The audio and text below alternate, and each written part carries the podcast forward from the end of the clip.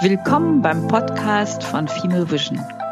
Wir sprechen in unserem Podcast mit Menschen, die uns begeistern, weil sie Wirksamkeit erzeugen, dabei mitunter Schwierigkeiten erlebt haben und uns hier wissen lassen, wie sie diese überwunden haben. Es geht uns darum, wie sie mit Einfluss und Macht umgehen, Kommunikation gestalten und wie sie die Systeme, in denen sie aktiv sind, bewegen. Wir sind Gudula Merchert-Werhan, Katharina Eucken und Marlene Nebelung. Heute ist unser Gast die Modedesignerin Anja Gockel. Anja Gockel hat in Hamburg und London an der weltbekannten Central St. Martins University Modedesign studiert. Da, wo auch Stella McCartney und Alexander McQueen Studenten waren. Danach hat sie zunächst bei Vivian Westwood gearbeitet, bevor sie 1996 ihr eigenes Modelabel Anja Gockel gründete, mit dem roten Hahnenkamm als Firmenlogo und sitzt in Mainz mit Dependancen in Köln und Berlin. Sie hat viele Auszeichnungen erhalten, unter anderem Designerin des Jahres 2017, Botschafterin für Design, Mode und Kultur 2018. Im letzten Jahr wurde Anja Gockel von der Zukunftsinitiative Rheinland-Pfalz als Unternehmerpersönlichkeit mit internationaler Ausstrahlung ausgezeichnet. Und in diesem Jahr wurde ihr Unternehmen vom Ministerium Rheinland-Pfalz zu einem der 30 nachhaltigsten Unternehmen des Landes gekürt. Sie hat Kleider für Germany's Next Top Model entworfen, ihre Mode der englischen Queen und Königin Silvia von Schweden präsentiert und zweimal im Jahr präsentiert sie ihre Kollektionen im Berliner Hotel Adlon, welches speziell für sie die Lobby leerräumt. Anja Gockel ist Gründungspräsidentin des International Women's Forum in Deutschland und lässt sich für ihre Mode gern von starken Frauen inspirieren. Ihre Sommerkollektion 2016 hat sie zum Beispiel Amelia Earhart gewidmet, der ersten Frau, die die Weltmeere überflog und für ihren Traum gestorben ist. Ihr Name ist gleichbedeutend für Mode für die selbstbewusste, starke und auch politisch denkende Frau. Anja Gockel steht für weibliche Authentizität und positive Energie. Ihr Plädoyer? Stellt eure Weiblichkeit in den Mittelpunkt und findet euer Gleichgewicht. Seid authentisch und mutig. Wir brauchen die weibliche Energie in der Welt. Von ihrem Mann Rainer Brenner, dem Leiter der Kulturredaktion beim SWR, sagt sie, dass er Feminist sei. Das hat uns interessiert. Und deswegen haben wir gefragt, ob er vielleicht auch an unserem Gespräch teilnehmen würde. Wir möchten gerne wissen, wie Anja den Mut und die Kraft entwickelt hat, ihren Weg zu gehen, wie sie mit Rückschlägen umgeht, insbesondere in der jetzigen Zeit, wofür ihre Mode steht, wie weibliche Energie wirkt und was ihre Vision für die Zukunft ist. Herzlich willkommen. Schön, dass du dabei bist. Wir danken dir sehr, dass du dir die Zeit nimmst und wir freuen uns auf das Gespräch. Dann fangen wir doch mal einfach an mit äh, dem Beginn, da wo es für dich angefangen hat. Du hast schon recht früh dein eigenes Label gegründet und dir als Modesignerin selbstständig gemacht. Wieso bist du diesen Weg der Selbstständigkeit so früh gegangen? Ja, dieser Herr neben mir ist eigentlich der Auslöser dafür. Er hat äh, mich entdeckt, als ich 1994 einen Wettbewerb gewonnen habe von äh, Philip Morris und der Zeitung L. Und äh, da musste ich eine große Modenschau machen, während ich noch studiert habe in London. Diese Modenschau hat eine Standing Ovation bekommen und das hat äh, ein Kulturredakteur Rainer Brenner in einem kleinen Wochenblatt auf der Titelseite gesehen. Und daraufhin hat er mich ausfindig gemacht in London bei meiner Landlady und wollte einen kleinen Bericht über mich machen. Und ich hatte zu der Zeit aber noch gar keine Kollektion, weil ich bei Vivian Westwood gearbeitet habe. Und von daher, ähm, ja, also da habe ich, äh, fing das Ganze an, dass ich gesagt habe, okay, wenn die schon Interesse haben, dann muss ich jetzt auch loslegen und habe meine erste Kollektion daraufhin gemacht. Und die hieß Life is Elsewhere. Interessant. Und jetzt lebst du in Mainz und nicht mehr in London, zeigst aber deine Schauen im Adlon. Ähm, hast vier Kinder. Wie passt das alles zusammen? Das passt so gar nicht zu dem Klischee, was man von Mode und Glamour hat. Wie verbindest du diese unterschiedlichen Welten? Ja, ähm, ich war, glaube ich, in dieser Welt schon immer der Exot auf meine Art und Weise. Ähm, auch im Centro San Martins habe ich ihre Wettbewerbe gewonnen und sie meinten dann zu mir, Anja, but you're so normal. Ja, wie, wie kannst du kreativ sein? Und ich glaube halt, Kreativität kommt gerade ähm, ja aus der Natur, aus der Verbundenheit äh, mit der Welt. Und von daher ist Kinderkriegen und ein äh, familiäres Umfeld zu haben kein Nachteil für Kreativität, sondern für mich die Basis für Kreativität. Und ich wollte schon immer Mutter von Kindern sein. Also insofern bin ich sehr dankbar, dass ich einen Mann habe und eben vier Kinder, ähm, weil ein, ein Leben ohne Familie könnte ich mir persönlich nicht vorstellen. Rainer, als Anja sich entschlossen hat, ihr, Le ihr Label zu gründen, wie war das für dich? Wie hast du das ähm, ja, mitgetragen und was war da für dich? Wie hast du das beruflich alles übereinander bekommen? Anja zu unterstützen, deinen eigenen Beruf, die Familie? Ja, also Anjas Label existierte ja gerade, als, als ich das ähm, in der Zeitung las von, von diesem Artikel. Und von daher, ähm, ja, ich muss, glaube ich, ganz kurz da ausholen und unsere damalige Lebenssituation skizzieren. Also ich war damals schon für, für die Kultur hier beim SWR in Mainz verantwortlich. Das ist richtig. Und für ein Kulturmagazin. Von daher war ein berufliches Interesse erstmal daran geweckt, dass eine Mainzerin an der berühmten äh, St. Martins School war. Ähm, das war der Ausschlaggebend, für, dass wir uns kennengelernt haben. Und dann habe ich die, diese Person einfach geschätzt und, und, und gemocht. Aber in einem äh, Sinne, dass es einfach eine, eine, eine Wertschätzung äh, war, ein, toller Mensch. Mehr nicht, weil ich war damals zu der Zeit verheiratet, äh, zwei Kinder existierten und meine damalige Frau erkrankte dann ziemlich bald, nachdem ich Anja kennenlernte, an Krebs. Ähm, das zog sich parallel zu, zu unserer Bekanntschaft, die aber damals alles andere als eine erotische war. Also das ist, ist, ähm, ist ganz klar mal an der Stelle festzuhalten. Ähm, wir, wir mochten uns und Anja war mir in dieser Zeit, ähm, in der ich sie ja auch immer wieder beruflich ein bisschen was bieten konnte, weil in unserem Verständnis als Kulturredakteure wollen wir natürlich eben halt auch Talente fördern und denen öffentlich schaffen. Also ich habe ja immer mal wieder, wenn was war, eine besondere Modenschau oder sie hat innerhalb vom damaligen Südwestfunk zum 50-jährigen äh, Jubiläum dann auch eine, eine, Modenschau gemacht. Also wir waren immer mal wieder in, in Kontakt und Anja wurde mir ähm, eine, eine, Person, deren Rat und ähm, deren Gegenwart mir einfach viel bedeutete. Ähm, meine Frau starb dann 1999 und ähm, Anja konnte nicht damals zur, zur Beerdigung kommen sondern kam drei Monate später äh, zu, zum, zum Kondolieren, als sie mal wieder in Deutschland war. Und ähm, ja, das war die Entdeckung von ähm, einer ganz anderen Anja Gockel. Und ähm, dabei ist es geblieben. Oh, okay. Wenn, wenn ja. wir gerade miteinander sprechen, die Anja hat von dir gesagt, dass du Feminist wärst. Wie bezeichnest du dich selber? Bezeichnest du dich selber auch als Feministen? Und wie ist es für dich, Mann an der Seite einer so starken und auch strahlenden Frau zu sein? Ja, ich glaube, das ist sogar, ich habe das mal gesagt. ja, ja, ich weiß. Und äh, ja, also dahinter steckt so einerseits, ähm, dass ich mich ähm, im Kollegenkreis, im Freundeskreis äh, schon immer damit beschäftigt habe, äh, wie, wie Paare zusammenleben.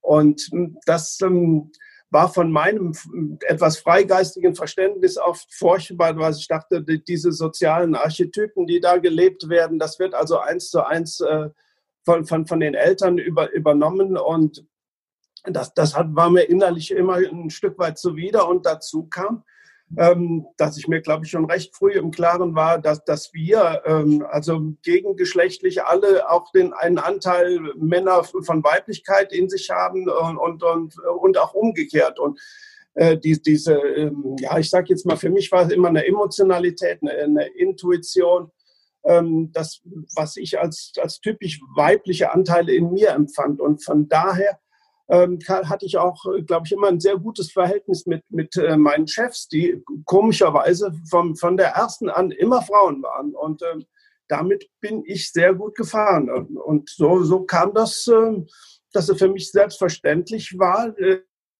äh, die, die Frauen genauso in, äh, auf Wert zu schätzen und ähm, wie, wie, wie die männlichen Kollegen.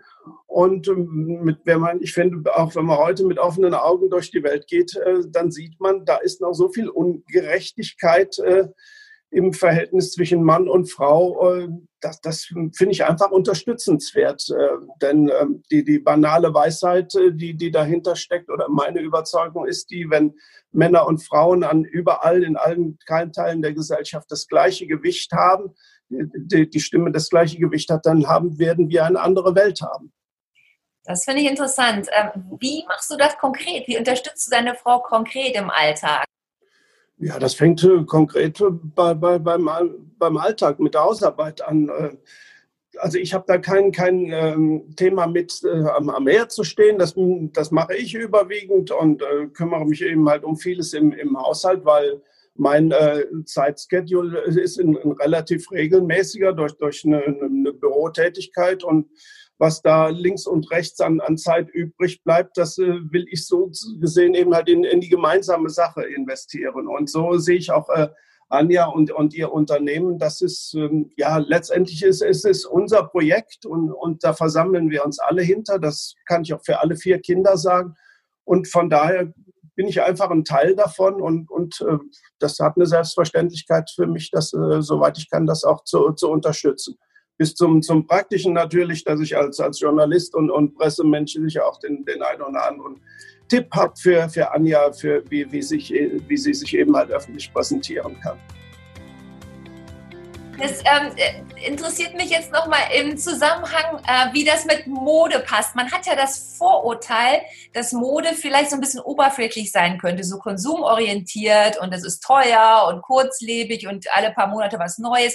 Und jetzt wirkt ihr so nachhaltig und so, so ähm, authentisch und menschlich und irgendwie ähm, so auf den ersten Blick, wie passt das zusammen? Wie kriegt ihr, wie kriegt ihr das zusammen? Du insbesondere, Anja, aber auch du, an, äh, Rainer, wie, wie, wie, wie geht ihr damit um? Also für mich ist Mode überhaupt nichts Oberflächliches. Ähm, dafür hätte ich, äh, wäre ich nicht in den Ring gestiegen. Ähm, ähm, ich glaube, ich hatte damals gar keine Vorstellung, was Mode eigentlich ist. Sonst hätte ich es mir vielleicht auch anders überlegt. Aber nein, es ist wichtig, dass man Mode als, für mich ist es ganz wichtig, dass Mode nichts Oberflächliches ist, weil es ist immerhin unsere zweite Haut. Also das ist das, was uns rein körperlich gesehen am nächsten ist. Und wenn das oberflächlich ist, dann ist es, wenn überhaupt, eine Oberfläche, weil das Innere darunter oberflächlich ist. Und weil ich dann die Mode dazu gebrauche, um was anderes zu sein, was ich bin. Und ich sehe die Mode als Unterstützung von dem, was ich sein möchte oder was ich bereits bin. Also es kann ein Stück weit vorausgehen, dass ich sozusagen einen Schuh anziehe, der vielleicht noch ein bisschen zu groß ist und ich reinwachse oder es mich einfach schlichtweg wiedergeben.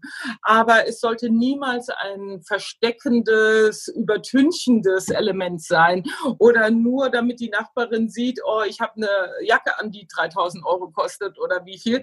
Also das finde ich ein Aspekt an der Mode, der mich per se überhaupt nicht interessiert. Ja, und ich kann das vielleicht aus meiner Ecke ergänzen als Kulturredakteur.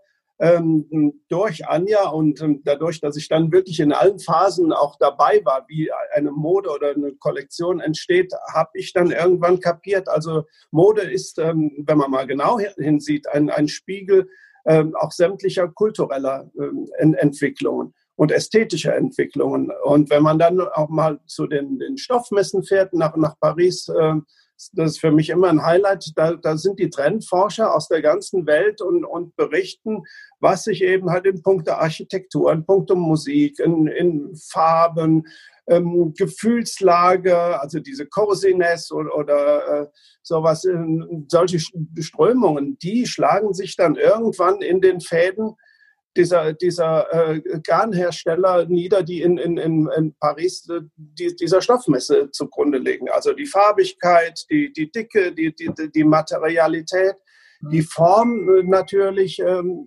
äh, all das ähm, und, und Muster, das, das ist, ist, letztendlich ein Spiegel von, von kulturellen Entwicklungen. Und äh, von daher habe ich auch ein ganz anderes Verständnis heute, als jetzt nur ein, ein, ein Kleidungsstück oberflächlich zu betrachten. Das äh, finde ich interessant. Da würde ich gerne in der Richtung weitermachen. Du hast was von Trends äh, gesagt. derzeit haben wir ja ähm, zwei Dinge, die uns beschäftigen. Zum einen das Thema Umwelt. Da würde ich gerne ein bisschen besser erfahren, was wir als Konsumenten tun können, um, wenn wir Kleidung kaufen, um unsere Umwelt zu schützen. Und dann haben wir natürlich auch die Krise. Was bedeutet die Krise für, ähm, für die Mode? Und also die, die durch Corona ausgelöste Krise. Gibt es etwas, was du dazu sagen kannst, Anja oder, oder du, Rainer?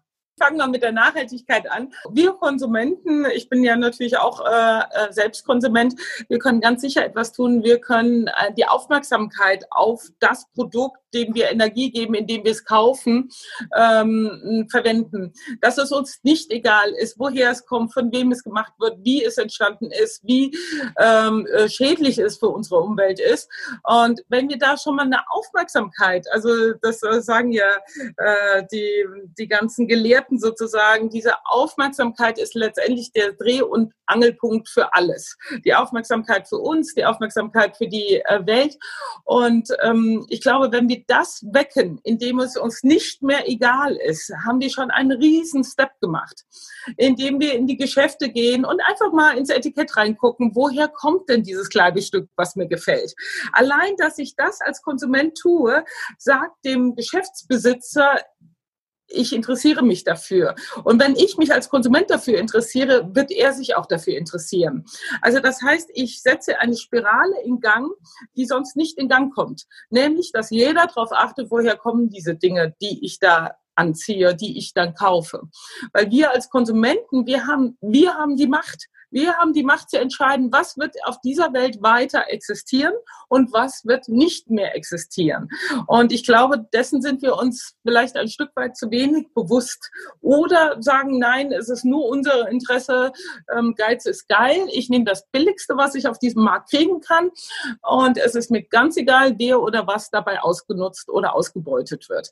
Das ist menschlich. Ja, ich will das auch gar nicht hm, verachten oder, oder sagen, das ist äh, schlimm. Das ist vielleicht in dieser Konsumwelt, in dieser Vielfalt auch ganz natürlich, dass wir uns nach dem Preis richten, weil das ist so das Einzige, was wir so nebeneinander vergleichen können. Aber wenn wir das tun, dann meines Erachtens gehen wir grundsätzlich gegen die Umwelt und letztendlich im längeren Sinne dann auch gegen uns selbst. Weil wenn wir diese Umwelt nicht erhalten, dann wird es, äh, dann wird es ganz furchtbar werden, spätestens für unsere Kinder. Und du bist ja ausgezeichnet worden als nachhaltige Unternehmerin. Was heißt das konkret? Also was, was machst du, was nachhaltig ist? Es fängt an bei Ökostrom, aber das ist, glaube ich, das äh, kleinste und geringste Beispiel. Aber dann achten wir auch, dass unsere Materialien, die kommen alle aus Europa. Dann wissen wir, woher sie, äh, wo, sie äh, wo sie geprintet sind. Wir sind, äh, kennen die Firmen. Die Firmen äh, verwenden nachhaltige ähm, äh, Farben, ja, die wiederum aus der Schweiz kommen. Dann ähm, Nachhaltigkeit hat für mich zwei ganz große Aspekte. Einmal des Nicht-Wegwerfens. Das heißt, wir werden verwenden wirklich, wirklich jeden Fitzel des Stoffes, um ihn wirklich äh, als Kleidungsstück herzustellen.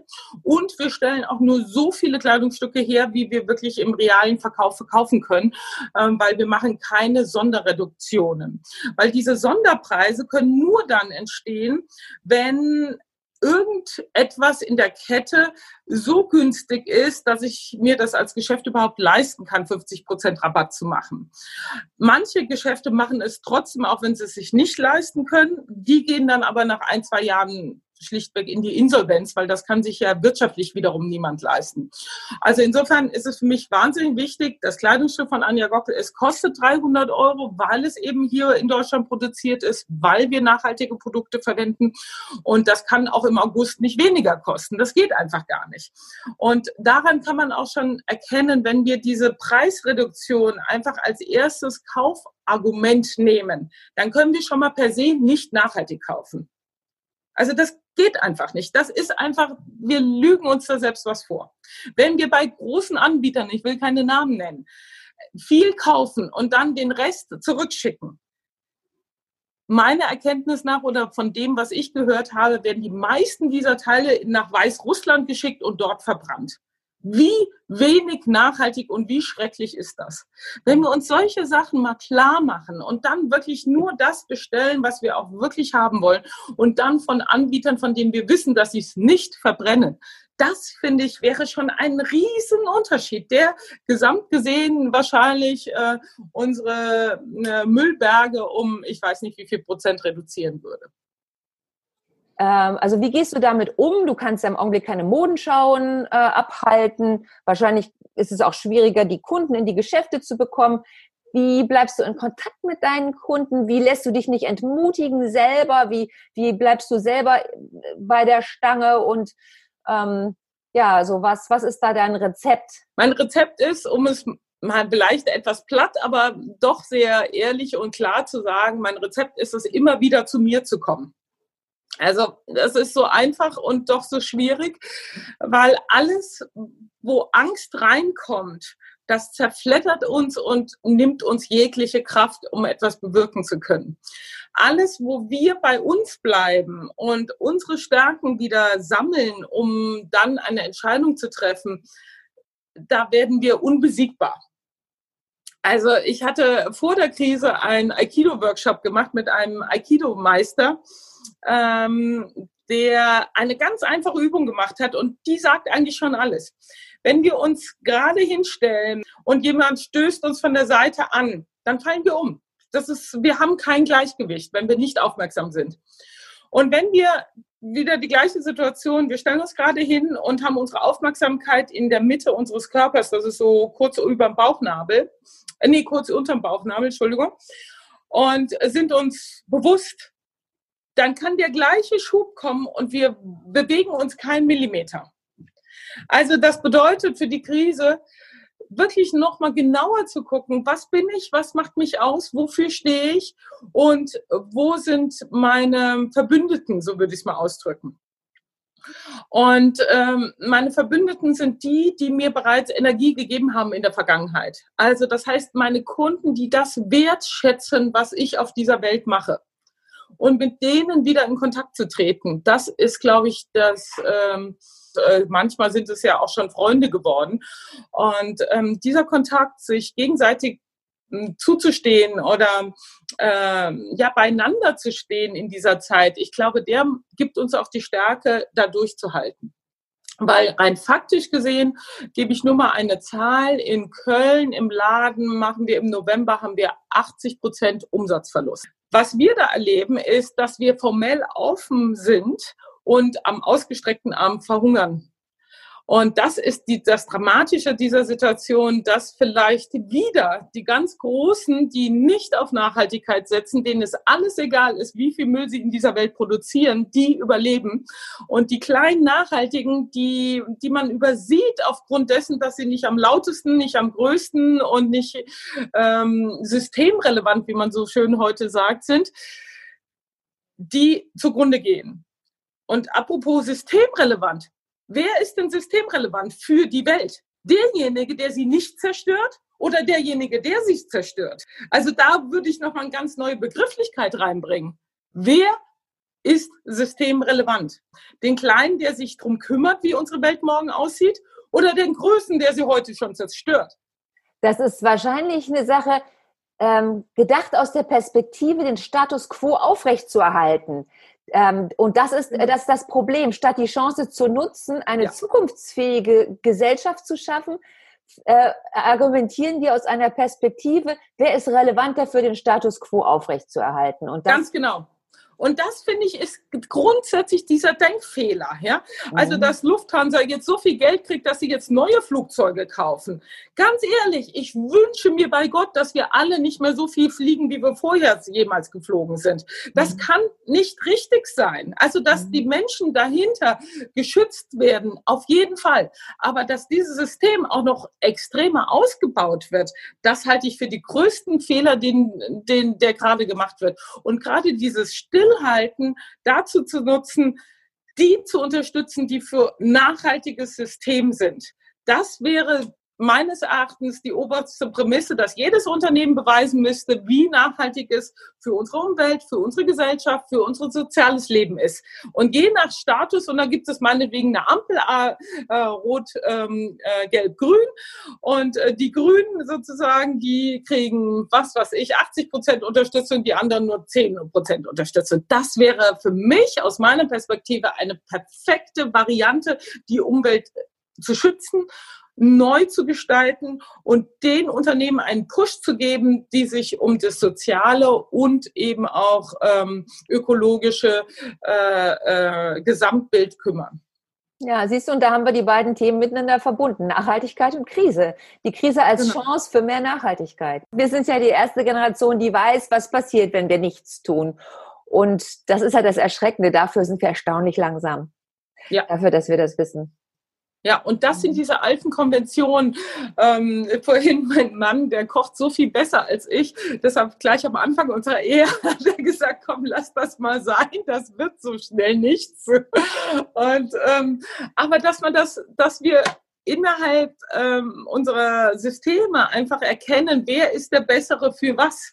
Und dass es nichts mit Mann zu tun hat oder mit der Frau allein zu tun hat, sondern einfach äh, faktisch erkennen, du, ich habe mehr Spaß am Kochen, deshalb koche ich und ich habe mehr Spaß am Organisieren, deshalb organisiere ich.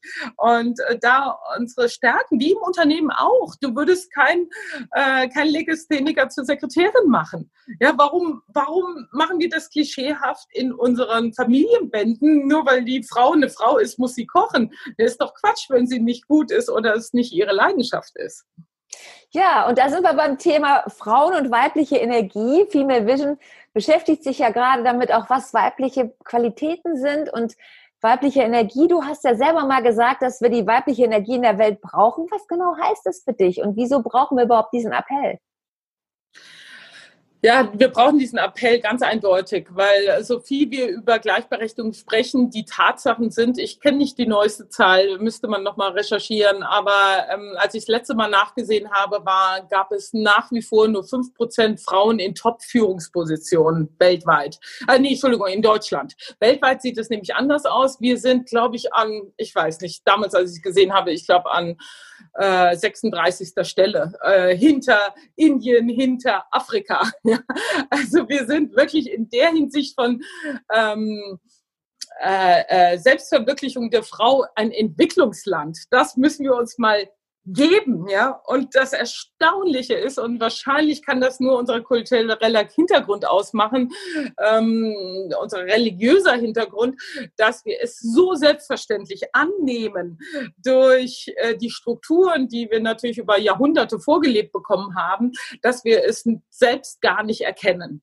Und das finde ich das Spannende in Deutschland. Wir, also ich auch. Ich habe mich völlig frei als, als Frau gefühlt, völlig frei und selbstberechtigt den Männern gegenüber und habe erst im Laufe meines Lebens gelernt, ähm, auch in der Mode witzigerweise sind es nur die Männer, die die Großen sind. Also fast nur, mit ganz wenigen Ausnahmen. Ja, Jill Sander ist eine davon. Aber sonst könnte ich dir ad hoc 20 Männer aufzeigen. Und ähm, das finde ich unglaublich spannend. Und meines Erachtens liegt es nicht nur daran, dass die Männer uns nicht an ihrer Seite haben wollen, sondern es liegt in unserer Kultur auch daran, dass wir uns selbstverständlich und von vornherein zurücknehmen und selbstverständlich die Position neben dem Mann nicht einnehmen. Und ich glaube, diese beiden Aspekte, also ich weiß noch am Anfang unserer Ehe war es auch so, Rainer ist zehn Jahre älter als ich. Also der hatte auch ein, natürlicherweise die Struktur seines Vaters und musste mit mir als Frau, die eben dann nicht gut kochen konnte und so weiter und gewisse Sachen einfach in seinem Konstrukt nicht erfüllt hat, umgehen. Aber aus Liebe zu mir hat er das. Und ich glaube, und die Rolle als Frau ist es, das einzufordern, dass er es tut. Und wenn wir es nicht einfordern und uns dem ergeben, warum um Gottes Willen sollten die Männer uns dieses Feld überlassen? Wir, Freiheit kann nicht geschenkt werden. Freiheit muss genommen werden. Es gibt keine geschenkte Freiheit. Gibt es nicht.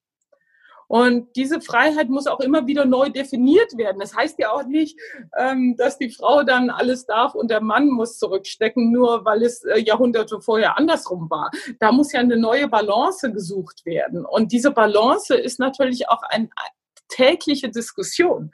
Und auf diese tägliche Diskussion müssten sich beide Partner auch einfach einlassen und es wie immer wieder neu diskutieren wollen. Was ist denn die weibliche Energie? Was ist an der weiblichen Energie anders als an der männlichen Energie? Ähm, ich würde sagen, die weibliche Energie haben wir ja beide. Wir, wir Männer wie Frauen haben ja ein X-Chromosom. Das macht es ja so toll und so spannend. Und ich glaube, das, was Rainer vorhin gesagt hat, er ist zum Beispiel ein Mann, der sehr stark seine weibliche Energie lebt, obwohl er selbst sehr männlich aussieht. Und das hat ja auch gar nichts miteinander zu tun. Weiblichkeit ist für mich äh, Sensibilität in Hinsicht von sozialen Kontakten, in, äh, in Hinsicht ähm, auf das Leben selbst. Wir Frauen, wir gebären, wir achten auf das Leben, äh, wir achten auf unsere Kinder und uns geht es nah, wenn Ungerechtigkeit passiert. Und das sind, finde ich, sehr, sehr weibliche Elemente. Und ich finde, die anhaltende Energie ist für mich auch weiblich. Also für mich männlich ist äh, etwas Starkes, Zielgerichtetes, Pontiertes. Weiblich ist für mich, ähm, als würde man Ozean äh, spalten oder so. Also eine Energie, die in die Breite geht, die lang anhaltend ist. Und da empfinde ich meine Rolle auch in meiner Branche als Modedesigner. Meines Wissens bin ich die einzige, nächstes Jahr 25 Jahre, die es durchgehalten hat, auf dem Level eines wirklichen Designers, der große Modenschauen macht, immer noch hundertprozentige Besitzer meiner eigenen Firma zu sein das ist doch eine Katastrophe, dass das einzig ist. Und daran sieht man, wie wahnsinnig hart unser Außenfeld ist. Und ich glaube, es wird deshalb so hart, weil es alles auf diesen Preis runter reduziert wird.